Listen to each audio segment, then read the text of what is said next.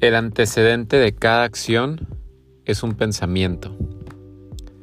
Esta frase me la topé hace poco.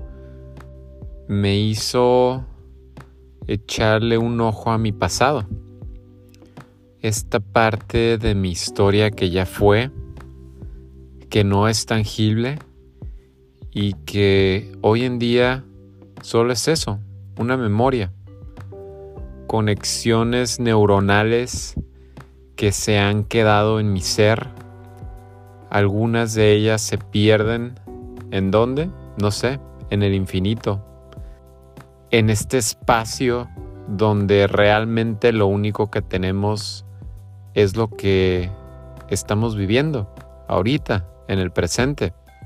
A pesar de que el pasado nos enseña, nos pone a prueba, nos exige, nos hace ser mejores, nos hace cambiar, nos hace adaptarnos, nos hace abrir nuestro panorama si estamos en la capacidad y en un estado de conciencia donde simplemente aceptamos que las cosas son, ni buenas ni malas, simplemente son y están aquí para darnos una lección.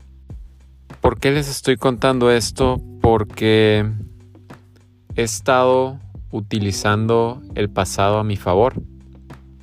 Una de las cosas que me he dado cuenta es que cuando era joven y empezaba en este camino profesional de trabajar en los restaurantes, era una persona muy ansiosa, era una persona que se presionaba de más, era una persona que se tomaba las cosas muy en serio, que había perdido este sentido de, de curiosidad. ¿Por qué? Pues porque yo simplemente quería un resultado. Quería trabajar en los mejores restaurantes, quería codearme con los mejores cocineros, quería quería cosas que ni siquiera quería. Mi ego me lo estaba diciendo, mi ego me estaba empujando a buscar esas cosas. Pero en ese camino perdí la perspectiva de quién soy. Perdí los pies de la tierra. Perdí este sentido de ser honesto conmigo mismo, de conectar con la persona que soy. Porque ese soy ya. Pero cuando trato de impresionar a los demás, cuando intento validar mis logros a través de, de los ojos de alguien más, cuando intento satisfacer las necesidades o los gustos, empecé a soltar esa persona que soy, empecé a comportarme como alguien más, empecé a llenarme de enojo, de ira, de desesperación o las expectativas de mi familia, de mis amigos, de mis colegas, de mis compañeros de trabajo, ahí es donde perdí. Perdí. ¿Y por qué les cuento esto? Porque me estoy dando cuenta que en este punto en donde estoy ahorita, estoy reconstruyéndome. Y creo que la vida es así. La vida son etapas donde tienes que tocar fondo para poder reconstruirte, para poder reorganizar las piezas de tu mundo, de tu vida, de tus perspectivas, de tu panorama y empezar a rearmarlo ¿Y qué significa rearmarlo? Pues a veces es hasta desaprender cosas, dejar de hacer algo como siempre lo has hecho, dejar de platicar con la misma persona porque siempre has estado en la misma casa, dejar de platicar con alguien que ya no compagina contigo. ¿Por qué? Porque tiene otras ideas, porque tiene otra perspectiva Y si tú tienes que crecer, crece. Y si esas personas se quedan a tu lado y comparten ese trayecto de tu historia, qué chingón. Y si no, también qué chingón. No pasa nada. El mundo es infinito. Las posibilidades que podemos llegar a conquistar son ilimitadas. Nuestro cerebro no puede entender todo lo que podemos lograr. ¿Por qué? Porque nos encerramos en nuestro mundo. Entonces, una lección importante es evolucionar, es encontrar la capacidad de levantarte.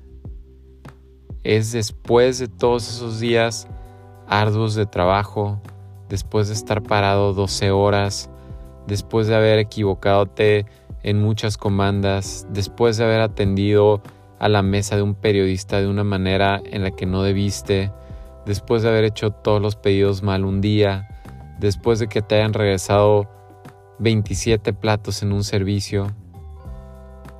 Date cuenta, date cuenta por qué pasan esas cosas. ¿Será porque eres muy necio? ¿Será porque eres muy testarudo y a huevo quieres que sean las cosas como tú quieres? Y si esa propuesta que estás haciendo a huevo tiene que salir adelante y te sigues topando con la misma pared, ¿no será más fácil dar un paso a la derecha y ver que enfrente de ti puedes tener un camino infinito en vez de estar dándote de topes con la misma pared? Todo eso es lo que me estoy cuestionando. Todo. Porque me he topado con muchas paredes. Y me he dado de muchos topes. Y la neta, ya me di cuenta que duele. Duele darse un tope. La neta. No nos gusta aceptarlo. Nos gusta ser fuertes. Nos gusta ponernos máscaras. Nos gusta ponernos armaduras. Nos gusta sentir que somos mejor que los demás no soy mejor que los demás. No eres mejor que los demás. Somos lo mismo. Somos los mismos seres humanos. Todos tenemos la misma capacidad. Si empiezas a adquirir habilidades en tu ramo, qué chingón. Pero ya les he dicho, ni aunque tengas el talento más grande del mundo, significa que vas a lograrlo significa que vas a estar feliz, significa que vas a estar pleno. Puedes tocar el cielo y las estrellas, felicidades. ¿Y luego? Entonces por eso en esta retórica yo estoy creando una estrella polar dentro de mi panorama. Una estrella polar que nunca voy a alcanzar. Nunca. Pero ahí está. Y la veo y la puedo ver muy claramente en el horizonte. Pero nunca la voy a alcanzar. Y eso va a hacer que me empuje todos los días de mi vida. Todos. Los malos y los buenos. No hay pedo. Yo creo que lo más valioso de todo dentro de un desarrollo personal y profesional es poder levantarse porque si te levantas de los guamazos, la neta la vida se siente más rica. Todo lo que hagas. No importa si es que respires de una manera profunda hasta disfrutar de comer algo delicioso, hasta poder ver con tus ojos una imagen o un video que te haga llorar, que te haga reír, que puedas sentarte con tus amigos y con tu familia y reírte a carcajadas hasta que, te, hasta que se te salgan las lágrimas. ¿Te acuerdas la última vez que pasó eso?